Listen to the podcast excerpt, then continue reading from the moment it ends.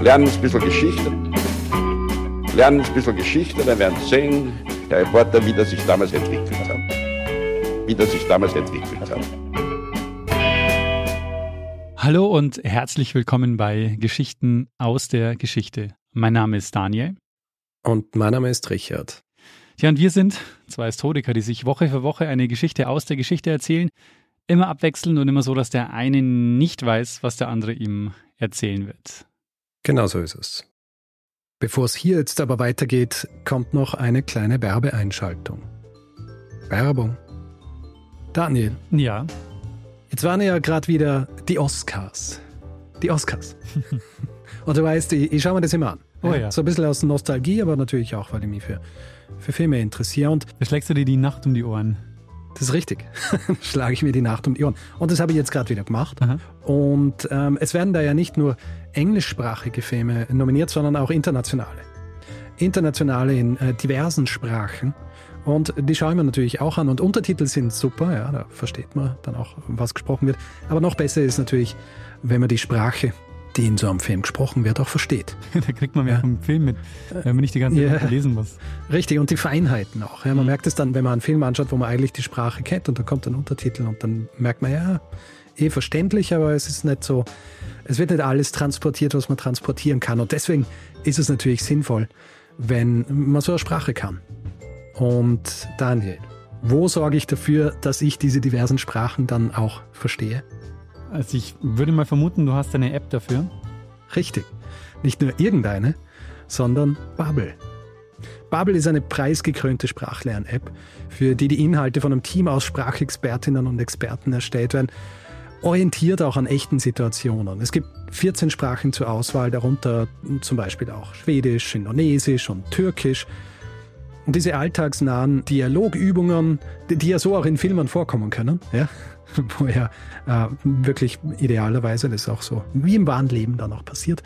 Diese alltagsnahen Dialogübungen, äh, eigene Spracherkennungssoftware, die die eigene Aussprache dann auch trainiert, das hilft natürlich dann auch immens dabei, so eine Sprache zu lernen. Die Lektionen sind kurz, circa 10 bis 15 Minuten, können auch runtergeladen werden. Das heißt, selbst wenn dein Tag sehr voll sein sollte, es findet sich immer irgendwo eine Möglichkeit, zumindest eine Lektion pro Tag zu schaffen. Neben diesen klassischen Sprachlektionen gibt es auch Audio- und Videoinhalte, Spiele und natürlich auch Podcasts, die dann nicht nur Sprach, sondern auch kulturelles Wissen vermitteln, ähnlich wie Filme. Und wenn du zusätzlich noch Live-Unterricht mit zertifizierten Lehrkräften haben willst, mit dem Bubble Live-Abo kannst du während des Abo-Zeitraums unlimitierten Online-Unterricht buchen. Und für alle, die jetzt auch Filme im Original anschauen wollen, ohne Untertitel, für die haben wir ein Extra mit dem Code Geschichten, also G-E-S-C-H-I-C-H-T-E-N, erhält man für ein sechs Monate Abo gleich noch einmal sechs Monate gratis dazu. Also sechs Monate zahlen, ein Jahr lang lernen. Dieses Angebot gilt aber übrigens nur für die Bubble App, nicht für Bubble Live. Dieser Code ist gültig bis zum 30.04.2024 und wie immer findet ihr alle Infos dazu direkt in unseren Shownotes. oder auf bubble.com slash Geschichten. Ah, fantastisch. Und man muss ja dazu sagen, Sprachen lernen macht ja auch Spaß. Korrekt. Oder? Ja, also what's not to like? Ja, ja.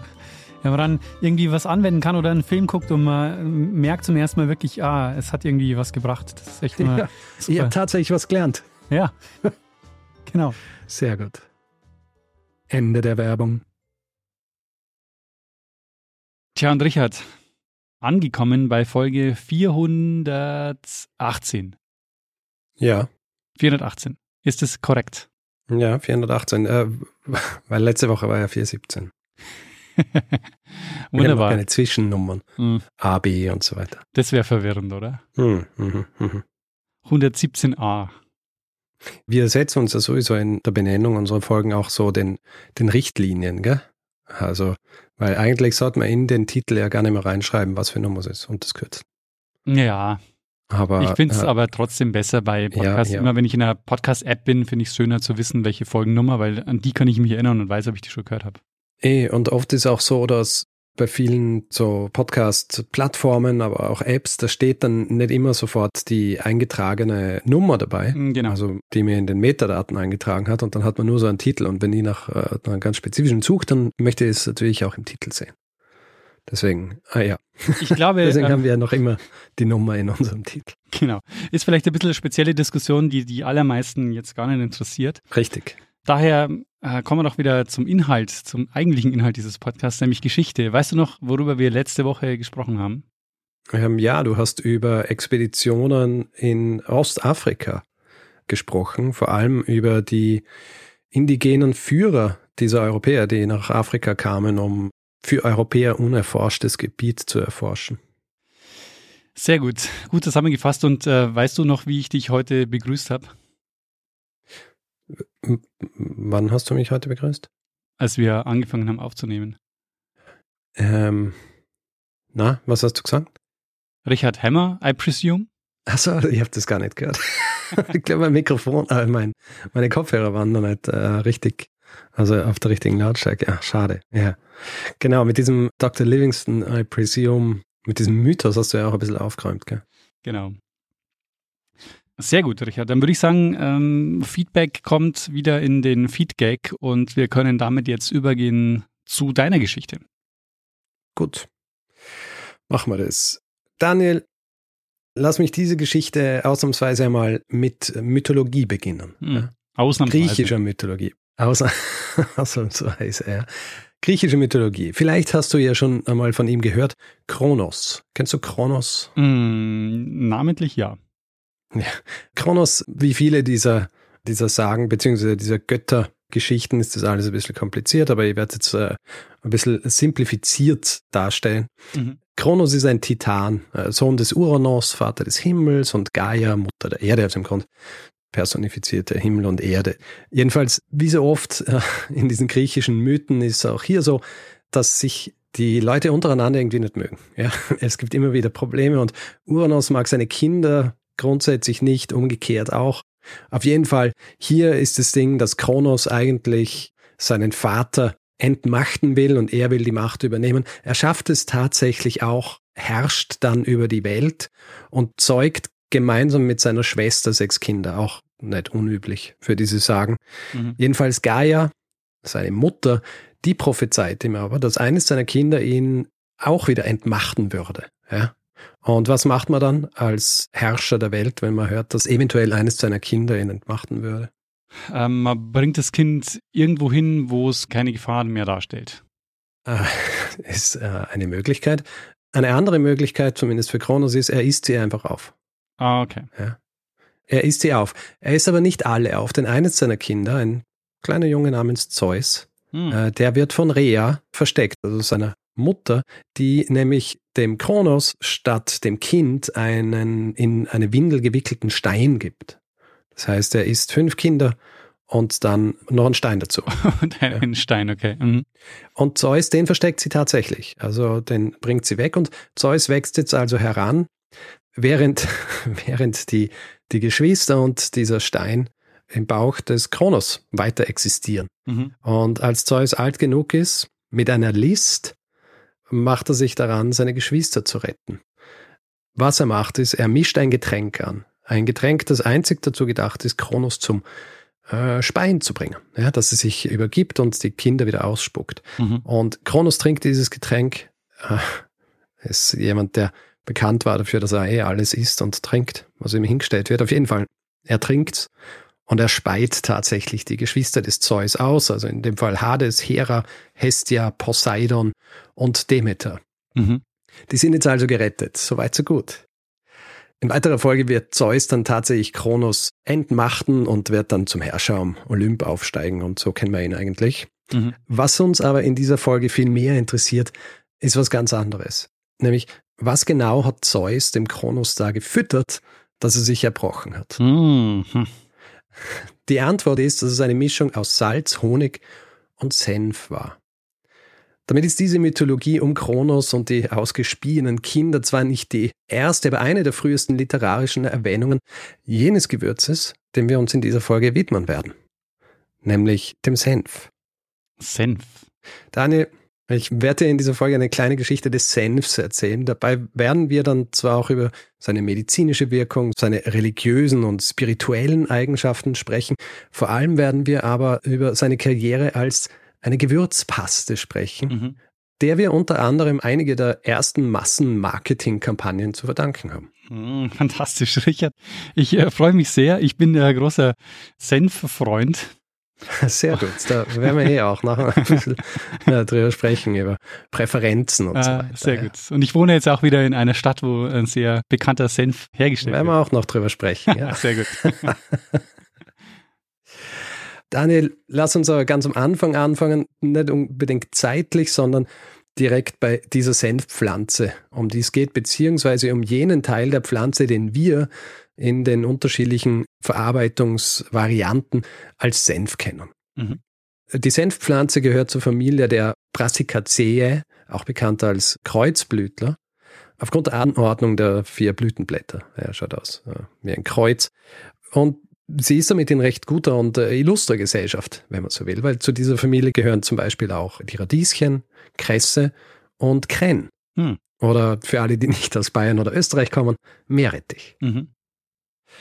Verwendet wird diese Pflanze seit ungefähr 4000 Jahren. Also sowohl die Blätter als auch die Samen. Und ja, die Samen sind auch das, was uns den Senf gibt oder das, was wir als Senf kennen. Es gibt eine Menge unterschiedliche Senfarten für uns sind heute allgemein, aber auch für diese Geschichte vor allem drei wichtig. Äh, das eine ist der weiße Senf, Sinapis alba, mit so hellgelben, äh, manchmal auch weiß genannten Samen. Dann gibt es den braunen Senf, mhm. Brassica juncea. Da sind die Samen braun und sind schärfer als die des äh, weißen Senfs. Und dann gibt es noch den schwarzen Senf, also Brassica nigra. Und diese Samen sind tatsächlich schwarz und haben einen sehr starken und äh, scharfen Geschmack auch. Äh, mhm. Die werden wir nachher auch noch drüber sprechen, wo die vor allem verwendet werden. Was man sich hier also merkt, ist weiß oder gelb, also das sind die äh, ganz hellen, dann braun und schwarz. Äh, interessanterweise bezieht sich das tatsächlich immer nur auf die Samen und nicht auf die Pflanze an sich. Auf welche Art und Weise die Pflanze verwendet wird, auf der ganzen Welt, das erkennen wir vor allem daran, welchen Namen wir dieser Gewürzpaste geben, die existiert. Also in Hindi zum Beispiel ist es Sarson, im Arabischen ist es Kardal. Bei uns ist es Senf vom mhm. lateinischen Sinapis für die Pflanze. Und die Bezeichnungen in anderen Sprachen, zum Beispiel im Englischen, Französischen oder Italienischen, teilweise auch im Deutschen, da gibt es eine andere Wurzel für das Wort, das verwendet wird. Auf Englisch weißt du ja sicherlich, heißt Senf wie? Äh, ähm, hilf mir. Mustard. Ach ja. Mustard. Okay. Im Französischen ist es Mutard und im Italienischen ist es Mutarda, aber das äh, werden wir auch noch drüber sprechen, dass das auch ein, ein gewisser Unterschied ist zu den anderen. Aber auf jeden Fall, diese Bezeichnung, die haben wir auch dem antiken Rom zu verdanken. Mhm. Denn im antiken Rom wird zuerst etwas zubereitet, das aus unvergorenem Traubensaft, also Most oder wie es im Lateinischen Mustum heißt, mm. mit diesen Senfsamen, mit den zerkleinerten vermischt. Und was daraus resultiert, das erhält den Namen Mustum ardens, also sowas wie ähm, brennender Most, ja, mm. also scharfer Most. Aber das heißt, äh, dieser Senf oder dieses Senfgewächs, das wächst auch sonst überall in Europa oder nur in gewissen ähm, Gebieten? die Herkunft des Senfs, also ursprünglich kommt es wahrscheinlich aus Indien, wurde dann nach Europa bzw. den Mittelmeerraum höchstwahrscheinlich von den Römern gebracht. Es wächst aber mittlerweile fast überall eigentlich. Mhm. Wir werden nachher auch noch darüber sprechen, wo heutzutage der meiste Senf produziert wird. Hm. Wir werden nachher auch noch kurz darüber sprechen, dass in gewissen Gebieten Deutschlands auch diese Wurzel für den Senf verwendet wird. Mhm. Wenn du jetzt noch nicht aufschreist, dann weißt du nicht, von was ich rede, oder? nee. Sehr gut. Bevor wir uns jetzt allerdings der weiteren Entwicklung des Senfs als Gewürz beziehungsweise diese Gewürzpaste, die wir so kennen, widmen, äh, lass mich vor noch so ein bisschen über die eher bei uns nicht so bekannten Eigenschaften des Senfs sprechen. Also bei uns teilweise, wenn man religiös ist, aber nicht so ausgeprägt wie in anderen Gebieten der Welt wie alt die Verwendung von Senf ist und seine Bedeutung für die Menschen, das lässt sich zum Beispiel einerseits an dieser frühen Erwähnung, zum Beispiel in diesen griechischen Mythen erkennen. Tatsächlich hat das Senfkorn aber auch in anderen Religionen, beziehungsweise in Religionen, Weltreligionen sogar eine wichtige Bedeutung. Und das hat meistens damit zu tun, dass es ein sehr kleines Korn ist, also ein sehr kleiner Samen ist. Wenn du bibelfest bist, dann weißt du, dass in einem Gleichnis, das erzählt wird und zum Beispiel bei Matthäus aufgeschrieben worden ist, dass dort ein Senfkorn eine sehr große Rolle spielt, in erster Linie, weil es so klein ist. Hm. Hm. Es ist das Gleichnis, wo es, wo es heißt, dass der Glaube, selbst wenn er so klein sei wie ein Senfkorn, ausreichen könnte, um große Dinge zu bewirken. Also quasi wörtlich in dem Zitat äh, Berge zu bewegen. Hm, ja. Verstehe, ja. Also wird dort so verstanden als ähm, selbst wenn man nur ein bisschen glaubt, kann das schon was wahnsinnig Kraftvolles sein. Mhm. Im Judentum und in, äh, also im Talmud und in anderen jüdischen Schriften wird das Senfkorn ebenfalls erwähnt und oft auch so in einem, einem ähnlichen Kontext wie in der christlichen Tradition, also als Symbol für was Kleines, das aber das Potenzial für großes Wachstum hat, Wachstum und Veränderung. Ähnlich ist es auch im Islam und, und im Buddhismus. In einigen buddhistischen Texten wird es auch als Metapher für die Unbeständigkeit der materiellen Welt verwendet. Und daran erkennt man eben auch, wie lang diese Pflanze schon kultiviert worden ist, dass quasi in solchen Texten, beziehungsweise die, die diese Texte verfasst haben, davon ausgegangen sind, dass mehr oder weniger jeder weiß, wie groß das Senfkorn ist. In der traditionellen Heilkunst Indiens, Ayurveda, da wird Senf auch eingesetzt, vor allem eben zu therapeutischen Zwecken. Allerdings nicht als so ein Pulver, also die Samen werden hierfür nicht zerstampft und dann irgendwie verarbeitet, sondern als Öl. Senf eignet sich nämlich hervorragend dafür, Öl draus zu machen. Hier vor allem die schwarzen Samen, weil die bis zu 40 Prozent Öl enthalten. Mhm. Diese Verarbeitung zu Senföl und die Verwendung für therapeutische Zwecke, also für Massagen und solche Dinge, das hat eine alte Tradition und die Eigenschaften, die dem Senföl dazugesprochen werden, sind vor allem äh, Durchblutungsförderung, aber auch antiseptische Eigenschaften. Findet man zum Beispiel auch in der, in der chinesischen Medizin. Da wird der Senf verwendet, vor allem um ein Gleichgewicht zu schaffen ja, zwischen Yin und Yang. Und falls du dir jetzt denkst, hm, etwas zu sich nehmen, äh, beziehungsweise Speisen so kombinieren, dass es ein gewisses Gleichgewicht gibt, das klingt mir sehr nach irgendeiner anderen Lehre, über die wir auch in diesem Podcast schon einige Male gesprochen haben. Hm, das ist die nächste Frage, die ich nicht beantworten kann. Die Säftelehre natürlich. Ah, die Säftelehre, okay. Mm. Die Säftelehre. In Europa wird vor allem im Mittelalter auch begonnen, Senf so ausbalanciert zu verwenden. Also in dem Zusammenhang Senf galt als heiß und trocken im vierten Grad, also dem höchsten. Und die Ärzte der Zeit, wie zum Beispiel der berühmte Arzt des 15. und 16. Jahrhunderts, Aldo Brandino von Siena, der schreibt in seinem wichtigsten Werk, Sie sollten wissen, dass seine Schärfe abnimmt, wenn es mit Essig vermischt wird und wenn es mit neuem Wein vermischt wird, ist es nicht ganz so trocken. Mhm. Also Wein oder Essig, die als kühle Nahrungsmittel gelten, die sollen hier die Balance darstellen. Mhm. Dass die Säftelehre heute ja als überholt gilt, wissen wir dass es das also nicht wirklich gebraucht hat, das so zu kombinieren. Ob der Senf aber jetzt auch tatsächlich andere positive Eigenschaften auf den eigenen Leib haben kann, abgesehen davon, dass er gut schmeckt, werden wir nachher noch besprechen. Es wird dann nämlich vor allem wieder das 19. Jahrhundert sein, in dem auch äh, in Europa und in den USA begonnen wird, den Senf auch so als heilendes Mittel zu sehen. Mhm. Aber das Öl von dem ich vorhin gesprochen habe, das wird vor allem auch in Indien schon seit geraumer Zeit zum Kochen verwendet. Also hier auch äh, gern zum Frittieren. Es eignet sich zum Braten eigentlich recht gut, weil es einen sehr hohen Rauchpunkt hat. Also dieser Punkt, an dem dann schwarzer, schwarzer Rauch entsteht.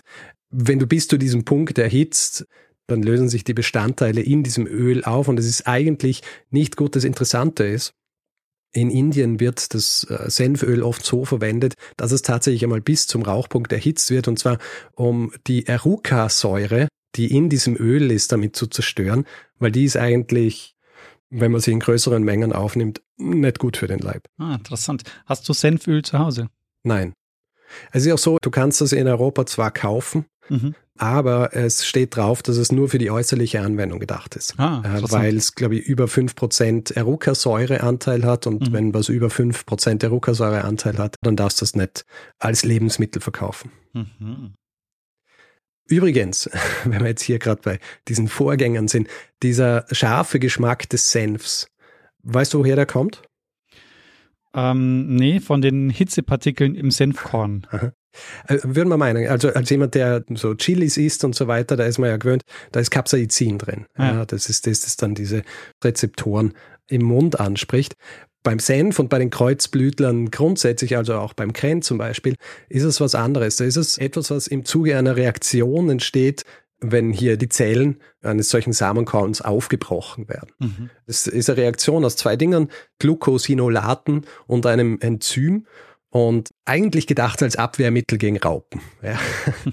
Und äh, anscheinend hat diese Raupe, die quasi über hunderttausende Jahre an diesem Senf oder noch länger gegessen hat, nicht aufgehört und deswegen ist sie immer stärker worden. Ja, also deswegen ist spezifisch eben bei den, bei den Senfsamen so, dass hier bei den richtig scharfen, also den schwarzen, dass es halt richtig scharf ist. Interessant.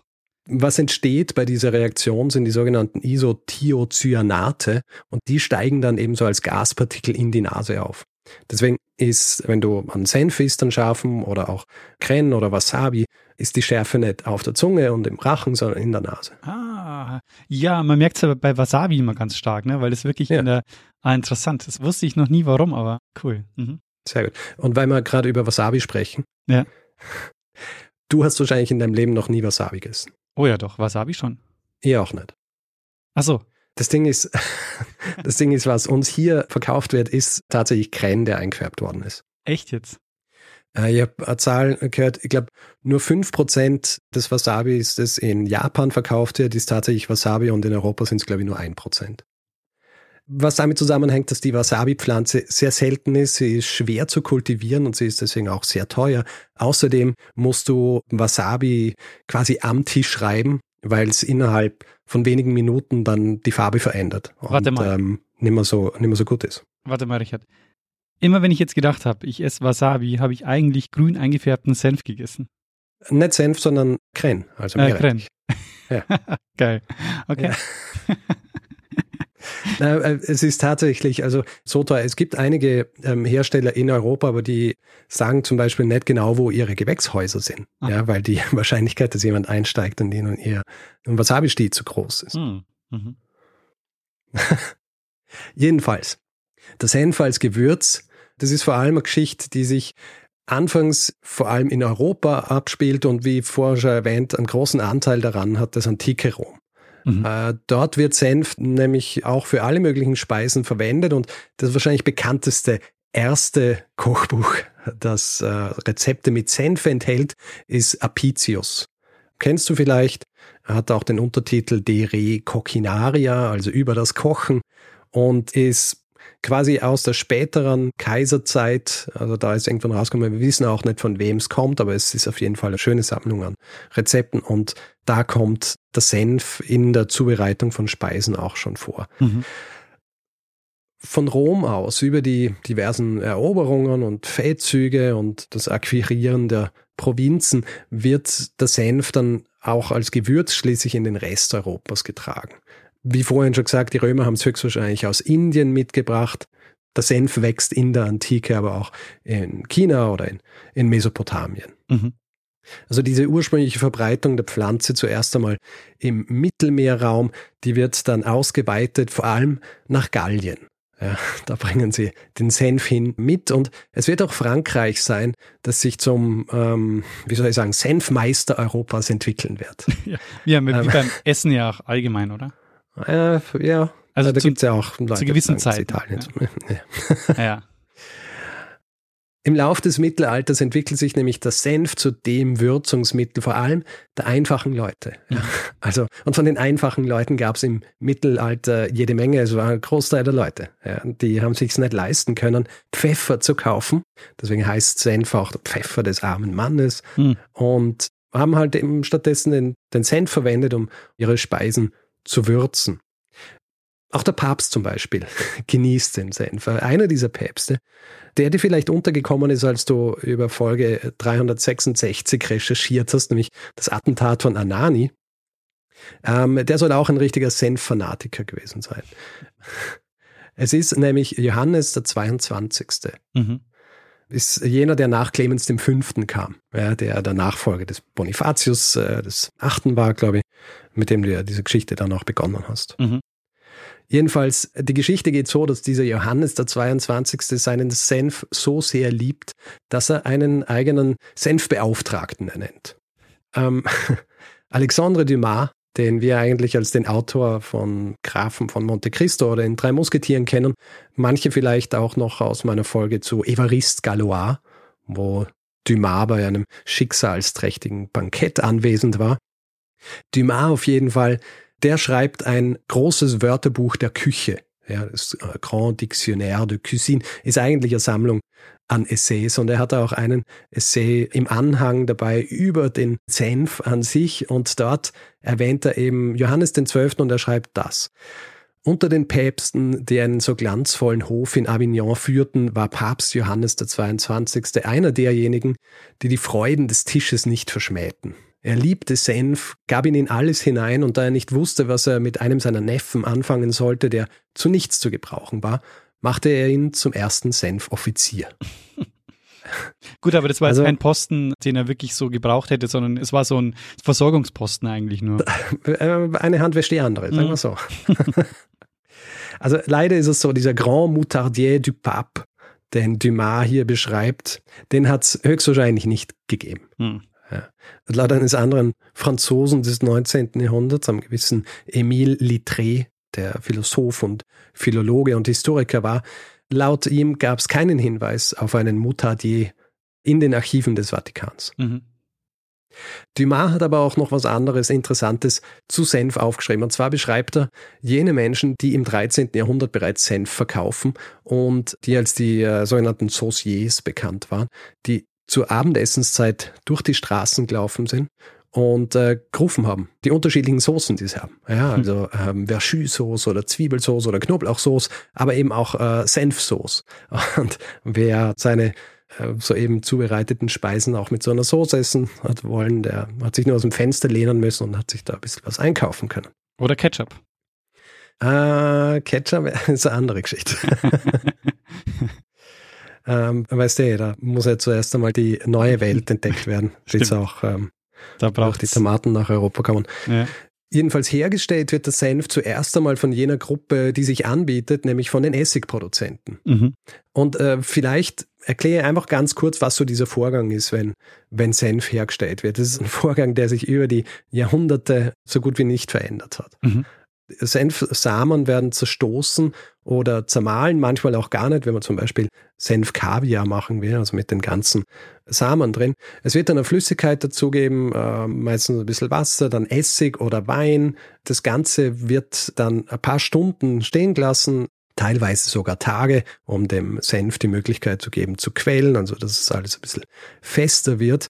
Danach wird es noch einmal gemahlen und dann entsprechend der Präferenz, was die Konsistenz angeht, noch einmal durch ein dünnes Sieb gesiebt, ja, dass du dann, wenn du einen sehr, wie soll ich sagen, glatten Senf willst, ohne irgendwelche Stücke drin, dann machst du es durch ein sehr mhm. feines Sieb. Und die Stadt, die Dumas beschrieben hat, wo diese Sauciers herumliefen, mm, mm. Kannst du dir vorstellen, was für eine Stadt das war? Mm, da habe ich jetzt eine Idee. Das könnte Dijon sein. Richtig. Ah. Dijon. Sehr gut. Hier ganz interessant, ähm, also es ist vielleicht äh, ein bisschen weit, na, so weit hergeholt ist gar nicht, aber dass Frankreich federführend war und bleibt, was den Senf angeht, das kann auch mit Karl dem Großen zusammenhängen, weil Karl der Große in den 800er Jahren, der erlässt quasi ein Edikt, dass Senf angepflanzt werden soll. Ja, also, dass die Senfpflanze angepflanzt werden soll. Nicht unähnlich dem anderen Edikt, über das wir schon mal mhm. gesprochen mhm. haben in so einem Zusammenhang, das aber 900 Jahre später erlassen wurde. Mhm. Weißt du noch? Das, das, das Kartoffeledikt. Richtig, der Kartoffelbefehl von Friedrich II. von Preußen, auch ein großer, so Karl der Große. Bei Karl gibt es das Senfedikt. Richtig, quasi das Senfedikt. Es wird aber dann noch bis zum 13. Jahrhundert dauern, bis die Wörter Mutard und Senève äh, tatsächlich Einzug in die französische Sprache finden. Im Jahr 1292 findet sich dann auch zum ersten Mal die Bezeichnung Moutardier in den Dokumenten einer Volkszählung, also Senfmacher. Mhm. Und laut Dumas ist es auch so, dass Dijon vor allem deshalb zur Hauptstadt des Senfs wird, weil im Zuge des Mittelalters die Rezepte für Senf verloren gingen und sie die einzigen waren, die sie sich noch sichern haben können. Bin immer nicht so sicher, ob das tatsächlich die Erklärung ist. Es ist sehr getränkt von dieser Vorstellung der Dark Ages, ja, mhm. des dunklen Mittelalters, wo Dinge verloren gehen, aber dann glücklicherweise nur durch ein paar, die sie irgendwo aufgehoben haben, für, für die Nachwelt gerettet werden. Nachdem wir ja auch schon gesprochen haben über Byzanz und all die anderen Gegenden, die nicht dahingehend betroffen waren, ist das immer ein sehr, sehr simpler Ansatz. Aber im 19. Jahrhundert halt natürlich noch mehr verbreitet als heutzutage. Im 14. Jahrhundert ist dann klar, Senf gehört auch auf den Tisch der Könige. Im Kochbuch Viandier, das im Jahr 1390 im Namen des berühmten Kochs des französischen Königs Karls V. rausgebracht wird. Dieser Koch heißt übrigens Guillaume Tirel. Hat einen Spitznamen namens Tévent, was für Schneidewind steht, weil er eine sehr beeindruckende Nase gehabt hat. Und äh, geheißen hat, dass er damit den Wind schneidet. Auf jeden Fall in diesem Rezeptbuch Viandier, da wird das Senf auch schon in einem Rezept erwähnt und es ist im Grunde ein Senf-Sandwich. Ja, es wird beschrieben, wie einfach Senfsoße über Brot geschüttet wird, ja, dann so verspeist. Mhm. Im Laufe der Jahrhunderte wird natürlich nicht nur in Dijon Senf produziert. Also im 18. Jahrhundert sehr berühmt ist die Stadt Meaux an der Marne, also circa 40 Kilometer östlich von Paris. Dort wird ein hochgelobter Senf produziert und einer der bekanntesten Köche Frankreichs des 19. Jahrhunderts, ein gewisser Jean-Antelme Priat-Savarin, der hat den berühmten Satz gesagt, wenn es nicht Mo ist, dann ist es nicht Senf. Ich glaube, im Original ist es tatsächlich so ein bisschen ein Wortspiel und klingt nicht ganz so holprig. Ja. Mhm. Es wird aber trotzdem die Chance werden, dass als die Senfhauptstadt in die Geschichte eingehen wird. Und das hat vor allem damit zu tun, dass im Jahr 1634 schon die Gilde der Senfhersteller von Dijon die Herstellung des Senfs regulieren. Und im 18. Jahrhundert schließlich werden dann spezifische Techniken des Senfkörnermalens patentiert und es entsteht jetzt auch der erste offizielle Moutard de Dijon, also der erste Dijon-Senf. Was auch noch patentiert wird, ist eine weitere Änderung, die typisch für den Dijon-Senf sein wird. Statt Essig oder Wein wird jetzt Verjus hinzugefügt. Ein saurer Saft aus noch unreifen Trauben, der viel im Mittelalter verwendet worden ist zum Kochen und der eben auch oft als, als Essigersatz verwendet wurde. Mhm. Und der später und, dann für die Herstellung von Champagner verwendet wird. für die Herstellung von Champagner. Nein. Ähm, Ich glaube, hören wir uns noch einmal die, äh, die beiden Champagner-Folgen an. Eines der Unternehmen, die hier am erfolgreichsten waren und heute noch existiert, äh, ist Fallot. Fallot streng genommen kommt gar nicht aus Dijon selbst, sondern aus der Stadt Beaune in der Nähe und war eine der vielen unabhängigen Senfmühlen im Burgund, also wo sich die Stadt Dijon befindet. Wir werden nachher noch kurz über, über Fallot hören. Mhm. Mit der industriellen Revolution verändert sich wieder mal alles. Jetzt wird nämlich der gesamte Herstellungsvorgang mechanisiert, was auch auf die Arbeit eines gewissen Maurice Gray zurückzuführen ist. Der erfindet nämlich eine Maschine, um Senf zu produzieren, die ihm nicht nur eine Goldmedaille der Akademie des Sciences, also der Akademie der Wissenschaften der französischen einbringt, sondern auch gleich die Bestellung zum königlichen Hoflieferanten. Und zwar ab 1860. Äh, wer ist der Kaiser zu jener Zeit? Also eigentlich zum kaiserlichen Hoflieferanten, nicht zum königlichen. Weißt du, 1860? 1860 ist Kaiser in Frankreich Napoleon III. Richtig, ja. natürlich. Napoleon. Das, das war Schwitz, Schwitz. Im Jahr 1866, auf der Suche nach Investoren, trifft Maurice Gray dann auf einen gewissen Auguste Poupon, äh, das ist ein äh, Financier. Sie tun sich zusammen, benennen das Unternehmen um. Es heißt jetzt Grey Poupon und das wird zu einem der, der bekanntesten Senfunternehmen Frankreichs und äh, später auch der Welt. Aber da werden wir nachher noch ein bisschen mehr drüber sprechen. Lass uns jetzt, weil wir schon von Goldmedaillen gesprochen haben, die verliehen werden, lass uns zu einem anderen Senfproduzenten springen, der auch eine Ehrung für seinen Senf erhielt, und zwar im Zuge der Weltausstellung in Wien im Jahr 1873. Mhm. Darüber haben wir auch schon eine Folge gemacht. Nummer 187 ist es. Dieser Senfhersteller, der kommt aus einem weiteren jener drei Länder Europas, die jetzt einmal so als die dominanten Senfproduzenten des 19. Jahrhunderts bezeichnen wird. Und dieses Land ist Deutschland. Mhm. Ja. Jener Mann, der 1873 diese Medaille des Fortschritts in Wien erhält, ist niemand geringerer als jener Mann, dem wir den süßen Senf bzw. den bayerischen Senf zu verdanken haben. Du als, du als Bayer weißt natürlich, wer das ist, oder? also den Nachnamen, äh, glaube ich, weiß ich. Es ist ein Herr Händelmeier. Ah, schau, Nein. du bist äh, durch deinen Lokalpatriotismus ah. ähm, biased. Achso, warte mal, oder ist es ein Herr Develei? Richtig. Ah, okay. Es ist der Johann Konrad Develei. ein Kaufmann, der eigentlich aus Lindau kommt. Aha. Im Jahr 1844 geht er nach München und nach seiner Kaufmannsausbildung gründet er dann eben eine Senfmanufaktur. Und äh, die Senfe, die zu jener Zeit in München produziert werden, als er die gründet, sind vor allem so Dijon-artige. Also mittelscharf bis scharf. Mhm. Übrigens meistens mit braunen Senfkörnern auch noch drin für die Schärfe, weil die sind würziger als die gelben beziehungsweise weißen. Und Develei, der merkt, hier braucht es noch eine Alternative. Ja, es braucht was Süßeres.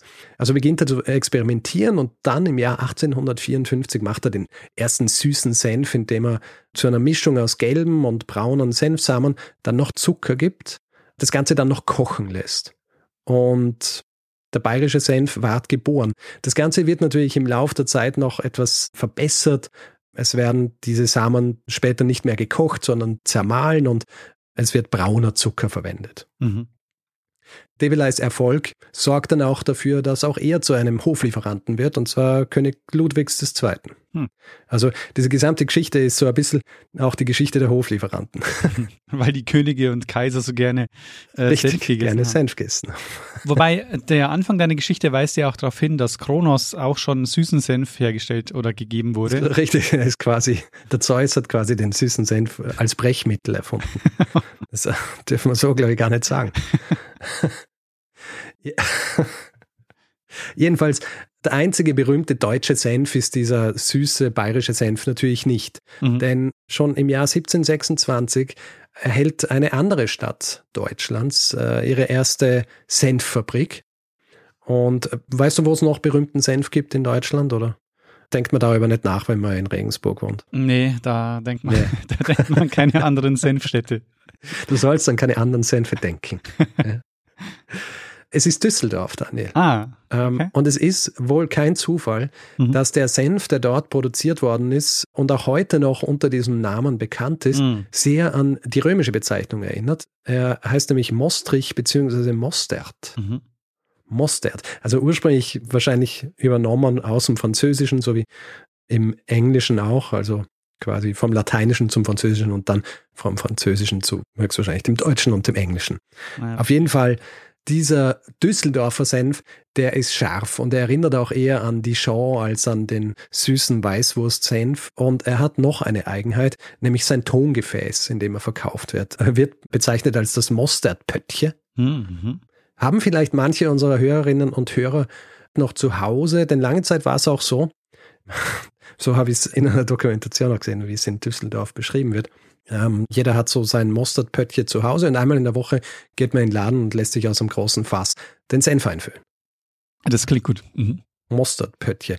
Versehen waren diese ersten dieser Tongefäße oder Steingefäße eigentlich mit den Initialen des Firmengründers dieser Senfmanufaktur und zwar ABB für Adam Bernhard Bergrath. Mhm. Und du als Kunstafficionado mhm weiß natürlich, dass Vincent van Gogh einmal ein Stillleben mit, mit Flaschen und Steingut produziert hat.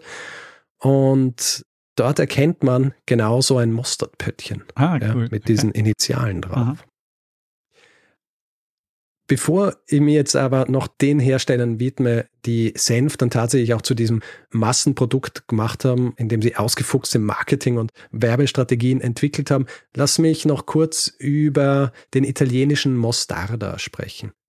Mostarda ist eine Senfmischung, die tatsächlich auch schon, kann man sagen, seit Jahrtausenden existiert. Laut Lucius Junius Moderatus Columella, einem römischen Autor des 19. Jahrhunderts, der vor allem über Landwirtschaft geschrieben hat, in seinem Werk De Re Rustica, Laut ihm gibt's schon im ersten Jahrhundert eine Unterscheidung zwischen dem herkömmlichen Senf und dem Mostarda. Und der große Unterschied ist, dass Mostarda vor allem mit Früchten zusammengemischt wird. Mhm. Also es ist eine Geschmacksmischung, die höchstwahrscheinlich auch wieder mit der Säftelehre zu tun hat, mhm. ja, die ja zu dieser Zeit auch schon verbreitet war. Also diese Balance, die muss hergestellt werden und das Scharfe des Senfs mit dem Fruchtigen und Süßen des Obstes passt so gut. Übrigens, ist dir bewusst gewesen, dass es auch in der Antike beziehungsweise auch heute noch eine traditionelle persisch-arabische Medizin gibt, Unani, die sich auch an der Säftelehre orientiert. Mhm. Und deswegen kann es auch gut sein, dass diese Einflüsse auf den Mostarda, dass die vor allem auch aus dem persischen Raum kommen und hier deswegen vor allem dieser eher süße Senf produziert worden ist. Mhm. Natürlich wird über die Jahrhunderte in Italien auch das produziert, was wir als herkömmlichen Senf kennen. Allerdings erreicht er so trotz, wie es üblich ist, starker lokalpatriotischer Ausprägungen äh, nie wirklich die Bekanntheit anderer Senfe.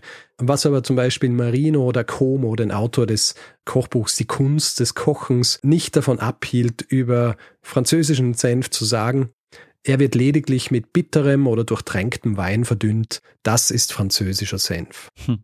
Also ähm, ich vergleiche das immer ein bisschen mit dem Bier. Ja. In der Essenz schmeckt alles gleich, aber natürlich äh, hat jeder so seine Präferenzen. Reicht wahrscheinlich schon für einen Bier-Konnoisseur-Shitstorm, gell? Ja, und auch ein für, für die Senf-Konnoisseur. Ja, ja, sehr gut. das Land in Europa, das im Lauf des 19. und 20. Jahrhunderts aber am meisten in die Popularisierung des Senfs steckt, das ist Großbritannien. Mhm. Also in England wird mit Senf auch schon seit Jahrhunderten gekocht. Wir wissen es unter anderem aus der Rezeptsammlung aus dem Jahr 1390, The Form of Cury, was übersetzt so viel bedeutet wie die Kochmethode, also vom französischen Cuire für Kochen. Mhm. Bien cuit übrigens heißt well done. Also wenn du jemals in einem Steak-Restaurant in Frankreich bist, bestell es ja nicht so. Ähm, weil ich glaube, die sind da noch äh, angefressener als in anderen Bereichen der Welt. Gut zu wissen, ich muss mir es nur merken. Ja. Äh, am besten ein Poir bestellen. Mhm. Senon, glaube ich, ist dann das wirklich schon ein bisschen blutige mhm. und Bleu ist dann halt quasi einfach nur angehaucht. Also, also ich würde jetzt sowieso nur ins Delmonicos gehen. Sehr gut. Da wird ja auch nicht well done bestellen. Jedenfalls in England wird schon viel Senf angebaut. Allerdings ist lange Zeit die Herstellung anders als zum Beispiel in Frankreich. Also anstatt die Senfkörner zu einem Pulver zu zermahlen, wie es zum Beispiel in Dijon gemacht wird, werden sie nur zerstoßen und die Schalen werden dann rausgesiebt. Und es gibt aber eine Legende, also es klingt wie eine Legende, dass im Jahr 1720 eine gewisse Mrs. Clemens einmal so versuchsweise Senfsamen in einer Mühle mahlen hat lassen und dabei so ein feines, qualitativ hochwertiges Pulver erhalten hat, dass daraus dann gleich eine eigene Senfart wurde, nämlich der Durham Mustard. Ja. Mit dem Mrs. Clemens angeblich wahnsinnig viel Geld gemacht hat, weil sie nie äh, erklärt hat, warum ihr Senf so gut sei. Mhm. Und die Stadt Tewkesbury, der haben wir einen Senf zu verdanken, der in Form von so Kugeln produziert wurde und auch an Könige verteilt wurde. Also angeblich hat König Henry VIII, also Heinrich VIII., als er im Jahr 1535 die Stadt besucht, eine Senfkugel erhalten und zwar eingepackt in Blattgold. Hm. Ja. Und diese Kugeln, die werden aus einer Mischung aus pulverisiertem Senf und Kren, also Meerrettich, zusammengestellt und dann so erhärtet. Und ursprünglich war es so, wenn jemand was von diesem Senf wollte, dann ist er zu dir gekommen und hat gesagt, ja, ich möchte ein Stück und dann ist ein Stück von dieser Kugel abgeschnitten worden und die Kundinnen und Kunden haben das dann in entweder Wasser oder Milch oder Cider oder Essig aufgelöst und daraus dann ihre sehr scharfe Senfgewürzpaste erhalten. Interessant zum selber mischen. Ja, und es ist eine Spezialität, die wirklich lange Zeit als der beste Senf Englands gegolten hat. Der Senf, den du aber wahrscheinlich am ehesten kennst, aus England, ist einer, der auch heute noch in gelben Dosen ausgeliefert wird. Weißt du, welcher das ist? Mm -mm. mm. Achso, du isst ja keinen anderen Senf, gell? es ist Coleman's. Ah, Coleman's. Nee, das sagt mir nichts. Wenn du siehst, dann erkennst du es sofort, weil es ist wirklich so ein, ein ikonisches Logo, das sie haben, beziehungsweise die CI, die sie haben mit der gelben Farbe. Mhm obwohl nicht von Anfang an in diesen gelben Dosen ausgeliefert wird, von dieser Firma, die ursprünglich Mehl produziert hat, dann ab 1814 auch Senf produziert. Eigentlich heißt die Firma ursprünglich Colemans of Norwich und im Jahr 1823 nimmt der Gründer Jeremiah Coleman dann auch noch seinen adoptierten Neffen mit auf in die Führungsriege. Der heißt Jeremiah James. Die Firma heißt jetzt J&J Colemans. Als der Onkel dann stirbt, übernimmt der Neffe und baut dieses ganze Ding so richtig aus. Also es gibt ohnehin schon einen Firmenshop mitten in London und die Mühle und die Fabrik, die stehen in einem kleinen Ort in der Nähe der Stadt Norwich äh, namens Borberg. Und dieser Jeremiah Coleman, der ist aber auch äh, nicht das, was man sich so unter dem typischen viktorianischen Geschäftsmann vorstellt. Mhm. Er ist kein Scrooge, sondern er ist eher jemand, der, wie soll ich sagen, in die Geschichte eingehen wird als wahrscheinlich einer der beliebtesten Firmeninhaber aller Zeiten. er erkennt nämlich schon recht früh, wie wichtig es ist, dass er sich tatsächlich um seine Angestellten kümmert und um ihr Wohl vor allem.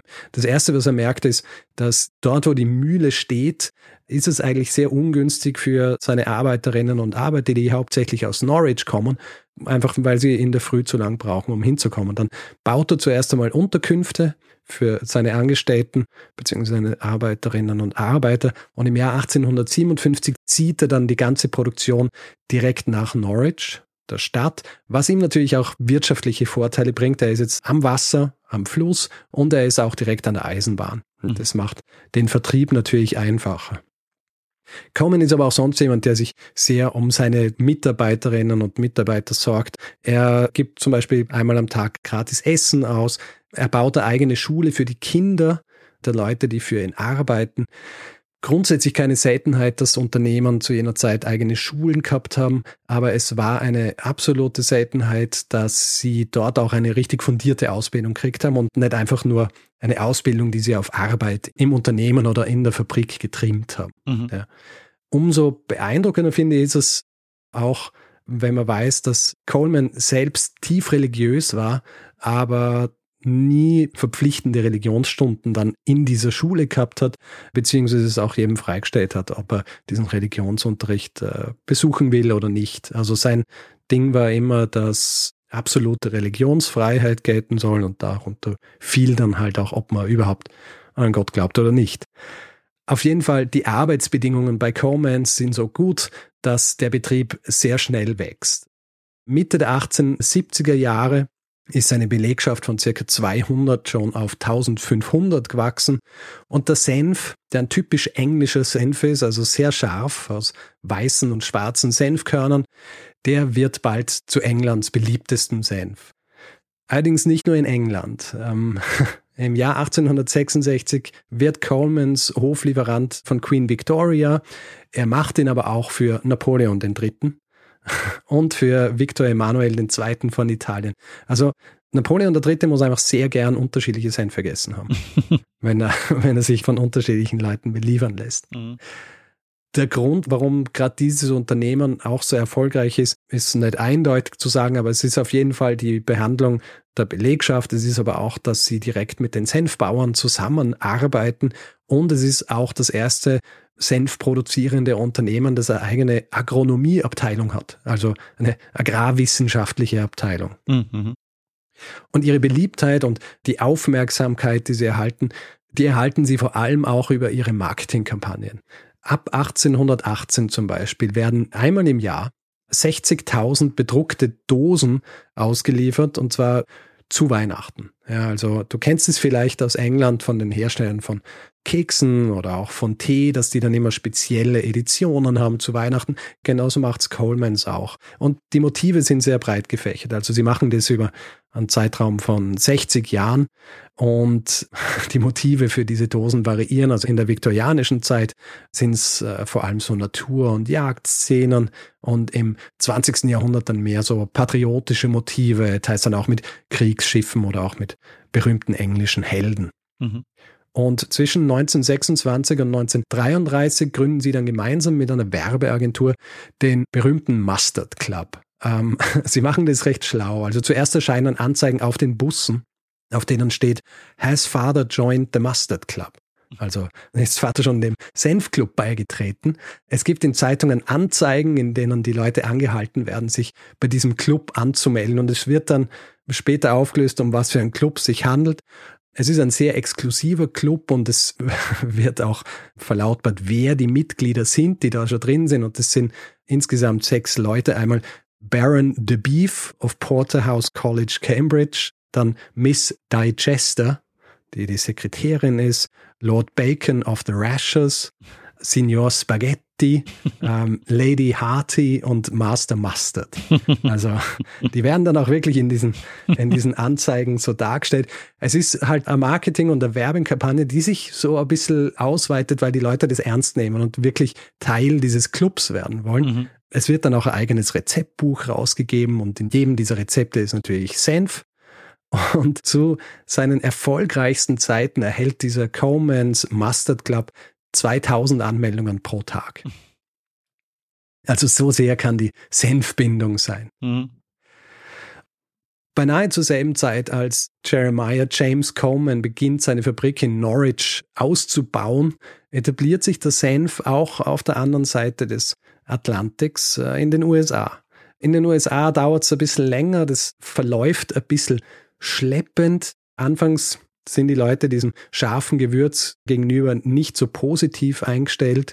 Und vor allem im 19. Jahrhundert findet sich dann eine Gruppe von Leuten, denen wir auch schon einige Male begegnet sind. Und über einen von ihnen habe ich gesprochen in meiner Folge über den Vegetarismus. Ein Nahrungsmittel oder ein Nahrungsreformer namens Sylvester Graham. Mhm. Also Sylvester Graham, der ja äh, im Zuge seiner Ideen einer richtigen Ernährung auch aufgehört hat, Fleisch zu essen. Graham, der spricht sich auch gegen den Senf. Der hat was gegen Senf. Er hat was gegen Senf. Mhm. Die grundsätzliche Angst ist, dass Speisen, wenn sie aufregend sind, sich diese Aufregung auch auf äh, den Mensch überträgt und das ist nie gut. Ja? Also dass ähm, fleischliche Gelüste ausgelöst werden. Mhm. Und äh, im Senf sieht Graham das natürlich auch. Er beruft sich, wie er es gern macht, auch auf Studien, die rausgebracht werden, wo eben gesagt wird, ja, das ist für den Magen-Darm-Trakt nicht gut und all solche Dinge. Graham war aber eh fast gegen alles. Also Tee, Kaffee, Zucker, Spiritosen, Drogen und Tabak. Und er beeinflusst damit einen anderen Mann, über den wir auch schon gesprochen haben, nämlich John Harvey Kellogg. Mhm. Ähm, habe ich in Folge 268 besprochen. Er ist auch sehr gegen Senf. Ja, das ja. wundert mich nicht. Ähm, er ist auch sehr gegen Senf, was interessant ist, weil er ist ja auch jemand, der quasi auf Wellness und so weiter mhm. Wert legt und auf solche alternativen Behandlungen, wenn man so will. Und zur selben Zeit, als er noch so sich gegen den Senf ausspricht, werden zum Beispiel in Großbritannien auch von Colemans sogenannte Senfpflaster bzw. Senfbäder verkauft. Also etwas, wo man entweder seine Füße reinlegt oder man sich selber ganz reinlegt oder Pflaster aufträgt, die angepriesen werden als die Lösung für alle möglichen Probleme, aber in erster Linie dazu da sind, um ein bisschen die Durchblutung zu fördern. Unbedenklich sind sie auch nicht, weil wenn du es zu lang drauf lässt, dann kannst du tatsächlich die Haut verbrennen. Mhm. Aber auf jeden Fall in den USA Leute wie Graham und Kellogg, die wettern gegen den Senf, aber der Widerstand ist zwecklos. Ja, den Leuten schmeckt Senf von dem Jahr 1867, kommt dann auch der erste amerikanische Senf auf den Markt und zwar Guldens. Guldens. Ein dunkler, scharfer Senf, hergestellt mit Senfsamen aus den USA. Das mhm. ist von Anfang an natürlich auch so dieser Claim. Und es ist kein Zufall, dass das Ganze in einem relativ ähnlichen Zeitraum stattfindet, als eine große Welle deutscher Einwanderer in die USA kommt und das bringen die natürlich mit. äh, ihre eigenen Essensgewohnheiten. Richtig. Und die Deutschen bringen natürlich was mit? Würstel. Würstel. Die Wurst. Die, die Weißwurst. Ja, die Wurst. Der Senf bringt Guldens, also diesem Unternehmen, wie es so üblich ist, auch eine Auszeichnung mhm. bei einer Weltausstellung, aber nicht nur eine, sondern zwei, bei zwei Weltausstellungen. In Chicago 1893 und dann in Paris im Jahr 1900. Mhm. Also es ist noch eine Zeit gewesen, wo man bei Weltausstellungen mit seinem Senf äh, Medaillen gekriegt hat. Das, äh, ich finde das großartig ja. irgendwie. Bald kommt aber auch in den USA Konkurrenz auf. Denn wie es sich herausstellt, und das ist ähnlich ein bisschen wie in Deutschland, wo dann Devilei draufkommt, naja, eigentlich wollen die Leute vielleicht einen süßen Senf. In Amerika kommt ein Hersteller drauf oder in den USA kommt ein Hersteller drauf, dass es vielleicht sinnvoll wäre, ein bisschen wegzugehen von diesen scharfen Senfen, die so in diesem Dijon-Stil produziert werden und eher an milden zu nehmen, wo aber auch noch andere Gewürze enthalten sind. Und dieses Unternehmen, das heißt RT French. Ja. Mhm. Lustigerweise, ein Unternehmen, das French heißt, wendet sich ab vom französischen Senf. 1880 beginnen die in Rochester im Bundesstaat New York schon Senf zu machen. Und gegen Ende des 19. Jahrhunderts, Anfang des 20. wollen sie eben einen neuen Senf rausbringen, der so ein bisschen angepasst ist an die Ernährungsgewohnheiten der Leute in den USA. Und es wird einer, der in erster Linie aus gelben Samen gemacht wird oder nur aus gelben Samen, beziehungsweise gelben und weißen. Und er kriegt auch eine sehr, wie soll ich sagen, ähm, heute auch so ikonische gelbe Farbe. Also wenn du an diese amerikanischen Hot Dogs denkst, dann siehst du immer diesen sehr gelben Senf und das ist mit großer Wahrscheinlichkeit Frenchs. Mhm. Gelb wird es deshalb, weil Kurkuma dazu gegeben wird. Mhm. Und dieser Senf, der Anfang des 20. Jahrhunderts von Frenchs entwickelt wird, sie geben ihm den Namen French's Cream Salad Brand Mustard, der ist ein voller Erfolg. Als wieder eine Weltausstellung ansteht, 1904 in St. Louis, bringen sie dort ihren Senf hin mit und die Menschen, die ihn dort essen, die sind begeistert. Sie essen ihn auf Hot Dogs und French gilt als der erste Senf, der auf Hot Dogs verspeist wurde. Interessant. Ich dachte immer, die gelbe Farbe kommt durch das Malen, aber ähm, das Nein. ist Kurkuma, ist interessant. Mhm. Ja, das Interessante ist ja, die Blüten der Senfpflanze sind ja gelb, mhm. aber haben überhaupt nichts mit der Farbe des Senfs an sich, ah. also mit der Paste zu tun. Ja. Also weil dann äh, die Dijon-Senf hat so einen bräunlichen Einschlag und der amerikanische Senf, der ist halt wirklich quasi künstlich gelb, weil zusätzlich Kurkuma hinzugefügt mhm. worden ist. Das ist ja auch mittlerweile so der klassische mittelscharfe Senf, den es bei uns auch zu kaufen gibt. Der ist ja auch gelb. Ja, da gibt's. Ich meine, es ist vor allem auch die Mischung der unterschiedlichen Samen, die verwendet werden für den Senf, die auch die Farbe beeinflussen und auch die Schärfe. Mhm. Also im Grund kannst du alle möglichen Farben in allen unterschiedlichen Schärfegraden haben, weil du kannst sie immer einfärben.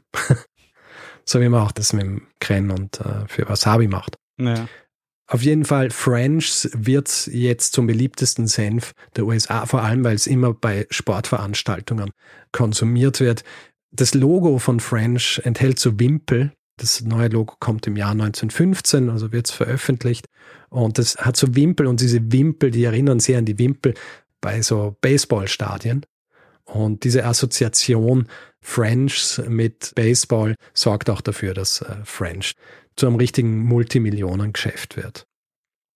Und sie beginnen dann eben ähnlich wie in Großbritannien auch mit ausgefuchsten Werbekampagnen. Also was sie zum Beispiel machen, ist, sie kleben einen kleinen Löffel an ihre Senfkrüglein, die zu so Sammelobjekten werden, weil es unterschiedliche Motive sind.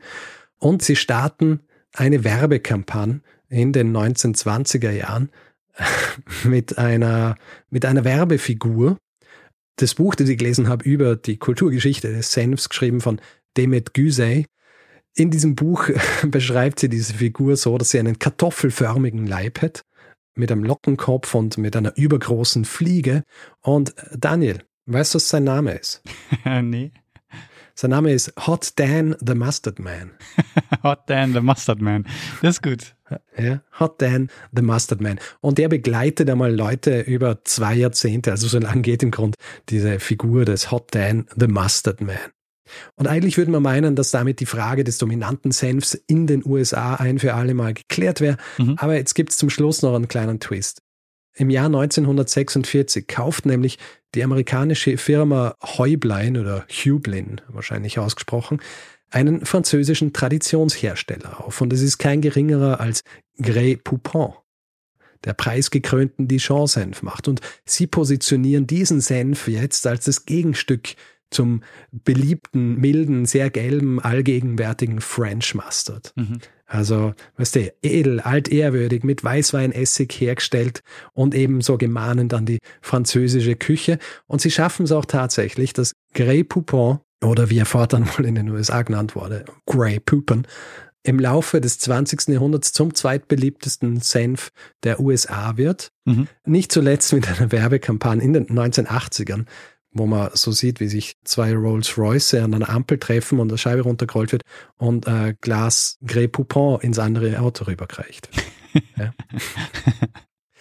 Zum Schluss noch, Daniel, die Frage, was denkst du denn, wo werden heutzutage die meisten Senfsamen angebaut? Die meisten Senfsamen werden heutzutage in Indien angebaut.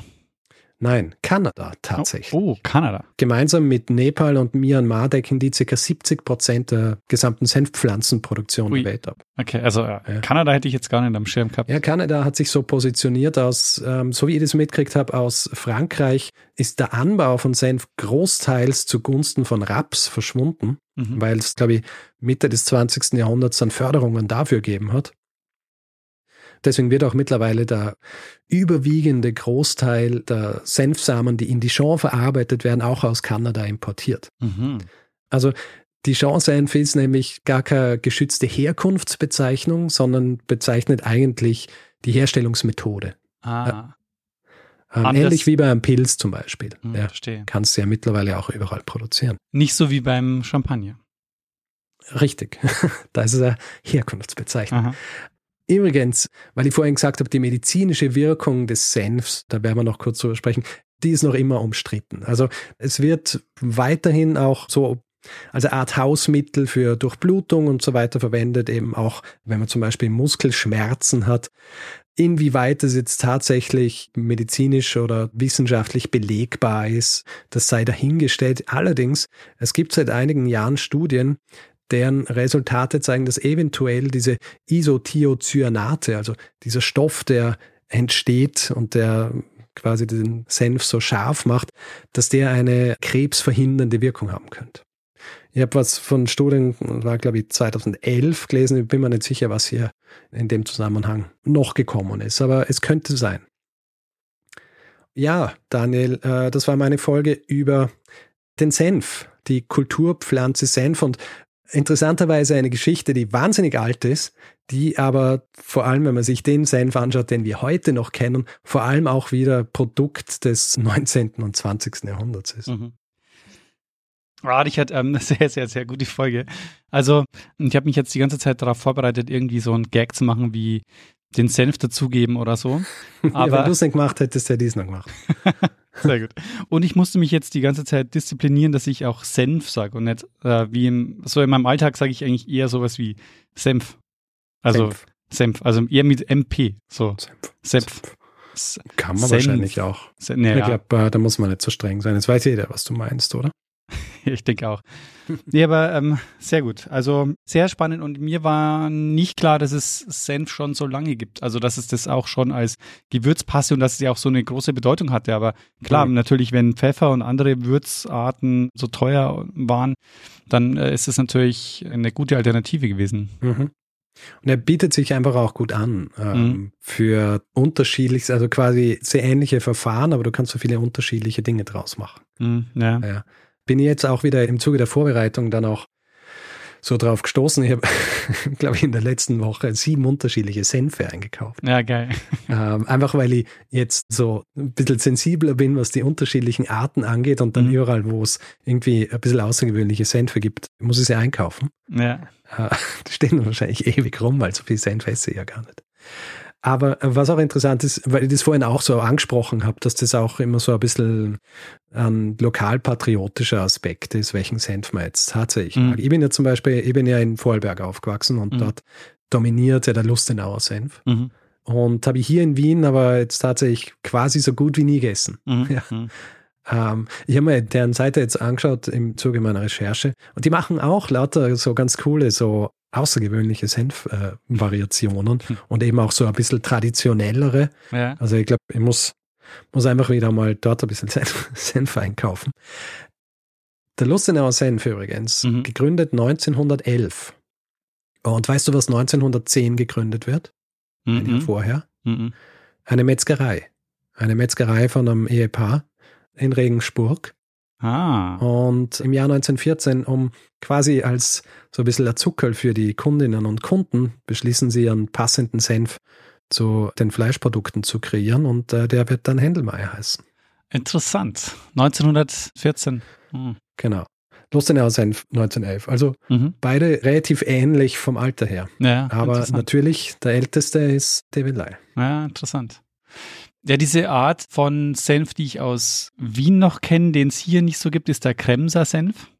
Mhm. Der so ein bisschen, ja, der ein bisschen saurer ist der noch, ne? Also ein bisschen süß, wie ein süßer Senf, Mhm. aber ein bisschen saurer, glaube ich. Mhm. Äh, es ist ein Mautner Markov, oder? Ja, genau. Ja, Glaub ich. Sind eh auch die, die äh, meisten Senfe, die man hier so kriegt. Aber was ich interessant finde bei den Senfen ist, dass du einerseits dieses Ding hast, dass der Senf so das Würzmittel der einfachen Leute ist, aber andererseits Mhm. auch bei den Königen und Kaisern sehr beliebt war. Und das ist ja das, was sich heute auch noch durchzieht. Also Senf ist auch einerseits ein Massenprodukt, aber so wie du es jetzt auch beschreibst, so man kann auch sehr edlen Senf kaufen und auch ganz viele Mhm. unterschiedliche Senfsorten, die so lokal produziert werden. Ja. Also er ist wirklich sehr, also man kann wirklich alles mit ihm machen Mhm. oder so. Äh, sehr viel. Man kann ja auch variieren, wie viel Senfsamen sind da jetzt äh, tatsächlich drin und welche Senfsamen von welcher Pflanze und was gebe ich dazu und wie schmecke ich das ab und, und all solche Dinge. Und ich habe jetzt auch hier vor allem den europäischen bzw. den US-Markt abgedeckt. Senf wird bis zu einem gewissen Grad auch in anderen Ländern produziert und genossen. Aber dort wird eben vor allem das Senföl verwendet oder auch die Blätter. Ja. Mhm. Auf die bin ich jetzt gar nicht wirklich eingegangen, aber in Indien zum Beispiel werden so Blätter der Senfpflanze in Verbindung mit ein bisschen sortierten Zwiebeln oder Knoblauch verspeist, so ein bisschen zubereitet wie Spinat Mhm. und dann einfach mit einem Brot verspeist. Mhm. Also ja, man kann sehr viel machen mit dem Senf und ich glaube deswegen, dem verdankt der Senf wahrscheinlich auch seine ungebrochene Beliebtheit. Ja, ja. Aber es ist echt interessant, so ein Nahrungsmittel zu haben, wo man weiß, das ist schon seit Jahrhunderten, Jahrtausenden auch im Gebrauch, weil man offenbar merkt, dass Menschen so halt Geschmack finden an dieser Art von Schärfe. Mhm. Na, und es ist ja ähnlich wie bei der, wie bei der Schokolade. Auch da hast du ja wirklich in allen Ländern, wo Schokolade produziert wird, hast du andere Zusammensetzungen der Schokolade, weil wirklich die Geschmäcker anders sind. Mhm, mhm. Du hast in Großbritannien eine andere Süße, als du in den USA hast. Und da ist natürlich verständlich, dass sich auch die Leute sehr in, in ihren Senfvorlieben unterscheiden. Also ich glaube, in Deutschland ist es ja so, dass im Osten vor allem der Bautzner Senf Mhm. äh, sehr beliebt ist, der auch recht milde ist und eher blasse Farbe hat. Und im Westen ist vor allem dann der Düsseldorfer Senf und im Süden halt natürlich der bayerische. Naja, genau. Wobei es hier auch ganz viel diesen, wie der Bautzner auch ist, so dieser klassische mittelscharfe Senf, der ist ja auch Mhm. so sehr gelb und einfach so ein bisschen mild, aber trotzdem eine gewisse Schärfe. Mhm. Aber ja, ist echt, ähm, ist echt spannend. Ich meine, ich mag ja wirklich sehr gerne Senf, aber ich muss zugeben, die Variation an Senf, die ich jetzt so zu mir nehme, ist äh, begrenzt. Aber Ja, war es bei mir eigentlich auch, aber jetzt, als ich diese Folge vorbereitet habe, ich so Lust gekriegt, äh, und so ein richtiger Senf-Sommelier zu. ja, das ist eine gute Idee. Ja. Also ich habe in der letzten Woche mehr Senf gegessen als, glaube ich, in den zwei Monaten davor zusammen. Also ich, ich verwende schon viel Senf, auch Salatsoßen und so, ist immer Senf Aha. mit dabei, aber ähm, ist eine gute Idee. Und du hast mich ja inspiriert auch vielleicht zu einem Künstlernamen. Also ja, haut rein. Hervorragend. Ja, das habe ich gesehen, habe ich gedacht, das muss natürlich rein. Ähm, vielleicht noch zu den Hinweisen. Tatsächlich, ich bin, durch, ich bin durchgegangen durch meine Mails, um zu suchen, ob jemand auf Senf hingewiesen hat. Einen habe ich gefunden, Johannes, der mir im März 2022 geschrieben hat und gemeint hat, wie wäre es mit einer Geschichte des Senfs? Mhm. Alle anderen, die ich gefunden habe, das waren Leute, die uns Feedback gegeben haben und die Phrase meinen Senf dazugeben Mhm. verwendet haben. Also daran sieht man, wie verbreitet der Senf auch, auch in der Sprache ist. Ja. Der eigentliche Anstoß, diese Folge zu machen, war, dass ich ja vor ein paar Wochen den Max Miller von Tasting History getroffen habe. Mhm. Diesem YouTube-Kanal, wo er so Rezepte produziert aus der Geschichte. Mhm. Und dann habe ich gedacht, es wird wieder mal Zeit für so ein ähm, historisches Essensthema. Verstehe, sehr gut. War Ja. inspiriert. Zur Literatur noch, äh, Demet Güsei habe ich erwähnt. Sie hat geschrieben Mustard. Es ist aus dem Jahr 2019 und ist so eine schöne, zusammenfassende Monographie über die Kulturgeschichte des Senfs. Dann Alexandre Dumas habe ich auch erwähnt mit seinem Le Grand Dictionnaire de Cuisine. Da gibt es eine englische Übersetzung mit Auszügen, wo zum Beispiel auch dieser Essay ganz drin ist und die ist im Jahr 1979 rauskommen. Und ganz interessant, es gibt auch so archäologische Untersuchungen in Kanada, wo sie sich vor allem auch die Behältnisse für, für den Senf angeschaut haben, Mhm. Ja. um hier Rückschlüsse ziehen zu können. Da gibt es ein Paper aus dem Jahr 2016 von Denise McGuire, das heißt A Taste for Mustard, an Archaeological Examination of a Condiment and its Bottles. Äh, fantastisch, Richard. Also vielen Dank für die Folge. Und es ist auch wieder so ein Thema, weißt du, wo man so, man hat ab und zu mit Senf zu tun, aber man fragt sich natürlich nicht, was hat das für eine Geschichte oder dass da einfach auch, was ich auch wieder interessant finde, dass sich wieder im 19. Jahrhundert das alles, was jetzt so bekannt ist als Senf, sich dort einfach so etabliert hat. Ja. Ey, also ich habe vor einiger Zeit einmal, also vor ein, zwei Jahren oder so, kann ich mich erinnern, dass ich irgendeinen Tweet geschrieben habe, wo ich mich so gefragt, warum Senf eigentlich nicht viel beliebter ist, als er ist. Mhm. Mhm. Weil er so versatil ist und du kannst alles mit ihm machen und ist eigentlich ja eine der besten. Also und wird auch für so viele andere gute Dinge verwendet. Ja. Mhm. Ich meine, gute Mayonnaise kannst du eigentlich nur mit einem Dijon-Senf machen. Und solche Dinge. Also Mhm. ja, habe ich mir gedacht, es wird Zeit, jetzt auch mal so ein bisschen mehr einzutauchen in diese Geschichte. Und wie du gesagt hast, es ist tatsächlich lustig, dass es eine sehr lange Geschichte ist. Das, was wir heutzutage in erster Linie mit dem Senf in Verbindung bringen, ist das, was im 19. Jahrhundert mehr oder weniger etabliert worden ist. Mhm. Ja, und auch da wieder so wie häufig, dass die Marken, die damals etabliert wurden, dann bis heute existieren. Ja, Ja. Häufig. Wobei, ich habe das ja jetzt nicht ausgeführt, aber wie es halt so im Zuge des 20. und 21. Jahrhunderts schon passiert ist, ein Großteil dieser Traditionsunternehmen sind mittlerweile gekauft worden von den großen Nahrungsmittelkonzernen, Naja. teilweise dann auch wieder verkauft an andere. Also äh, viele von denen leider sind natürlich nicht mehr in, in Hand ihrer ursprünglichen Besitzerinnen und Besitzer. Bis auf Fallot, da habe ich jetzt äh, gar nicht weiter drüber gesprochen, ich habe es eigentlich noch versprochen. Fallot, diese eine der traditionellen Senfmühlen in Dijon, Mhm. die produzieren weiterhin ihren Senf unter quasi ihrem Namen und ihnen gehört es auch. Und was in Dijon jetzt übrigens auch passiert, weil die Leute wieder was Traditionelleres wollen, ist, dass jetzt auch wieder Senf im Dijon-Gebiet angebaut wird, also Mhm. in Burgund. Und jetzt gibt es quasi eine Herstellungs- und, glaube ich, auch Ortsbezeichnung, also eine geschützte für den burgundischen Senf. Mhm. Und der burgundische Senf, der ist ähnlich wie ein Dijon der Art der Herstellung, aber wird nur mit Senfsamen aus Dijon gemacht und mit einem spezifischen Weißwein aus Burgund. Mhm. Äh, Und Verstehe. dann darf er sich burgundischer Senf nennen und ist quasi die neueste, wie soll ich sagen, Spezialität aus Dijon. Verstehe. Ist aber eher ein Marketing-Gag wahrscheinlich. Ja, ich meine, wie bei vielen solchen Dingen jetzt in den letzten paar Jahrzehnten, wo man so in Richtung mehr biologischer Anbau, mehr Slow Food und solche Dinge, weißt du, da spielt dann ja auch immer der Kopf mit. Mhm. Den Leuten schmeckt's besser, wenn sie wissen, ah, also diese Senfsamen, die wuchsen hier, Ja. anstatt in Kanada. also bei Essen, wie auch bei Weinen und so weiter, da ist die Provenance ja auch immer etwas, was den Geschmack verändern kann. Mhm. Klar. Richard, hast du deiner Geschichte noch etwas hinzuzufügen? Nein, also ich habe natürlich äh, sehr zusammengefasst, ist eine Geschichte, die 4000 Jahre alt ist. Aber wer sich für mehr interessiert, äh, bitte einfach das Buch von Demet Güser lesen. Es ist relativ übersichtlich. Da ist man relativ schnell durch dann auch. Aber es gibt da noch einige Dinge zu entdecken. Ansonsten würde ich sagen, machen wir jetzt einfach den Feedback-Hinweis-Block. Sag mal, weißt du, warum Kronos speiben muss, äh, wegen dem süßen Senf?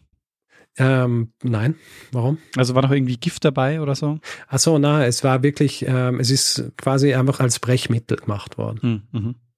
Vielleicht ähm, hat er einfach sehr viel von diesem scharfen Senf reingeben und den dann halt mit dem Honig vermischt und das hat eine Ach so. komische Mischung. Ja, ergeben. das kann gut sein. Ja. Ja, äh, Feedback-Hinweis-Blog. Gut, Wer Feedback geben will zu dieser Folge oder anderen, kann das per E-Mail machen. Feedback at geschichte.fm kann es auf den diversen Social Media Plattformen machen. Dort heißt man Geschichte FM. Wer uns auf Mastodon folgen will, einfach geschichte.social in einem Browser eingeben. Landet man direkt auf unserem Profil. Wer uns bewerten will, Sterne vergeben, Reviews schreiben, kann das zum Beispiel auf Apple Podcasts tun oder einfach grundsätzlich überall, wo man Podcasts bewerten kann. Merch gibt's unter geschichte.shop und wer diesen Podcast werbefrei hören möchte, hat zwei Möglichkeiten. Die eine ist bei Apple Podcasts, da gibt's den Kanal Geschichte Plus.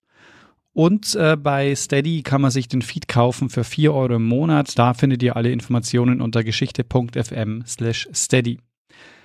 Wir bedanken uns in dieser Woche bei Elias, René, Urs, Matthias, Christoph, Bernd, Simon, Friederike, Melanie, Kai, Bastian, Sarah, Alexander, Barbara, Jörg, Ferdinand, Philipp, Nils, Karina, Melanie, Rebecca, Jan, Georgios, Sophie, Markus, Gösta, Tobias, Marius und Martin. Vielen, vielen Dank für eure Unterstützung. Ja, vielen herzlichen Dank und danke an Lene Kiebal fürs Schneiden dieser Folge. Und Richard, bevor wir dem einen das letzte Wort geben, Ja. noch eine andere Sache. Ach so. Wer diese Folge hört, kann morgen in den Buchladen gehen und sich ein Büchlein kaufen, das wir geschrieben haben. Es ist gut, weil es stimmt tatsächlich jedes Mal, wenn es jemand hört, weil ähm, wenn das danach hört, dann ist es ja schon draußen, dann Genau. kann es an jedem Morgen sein. Ab jetzt stimmt's Und immer.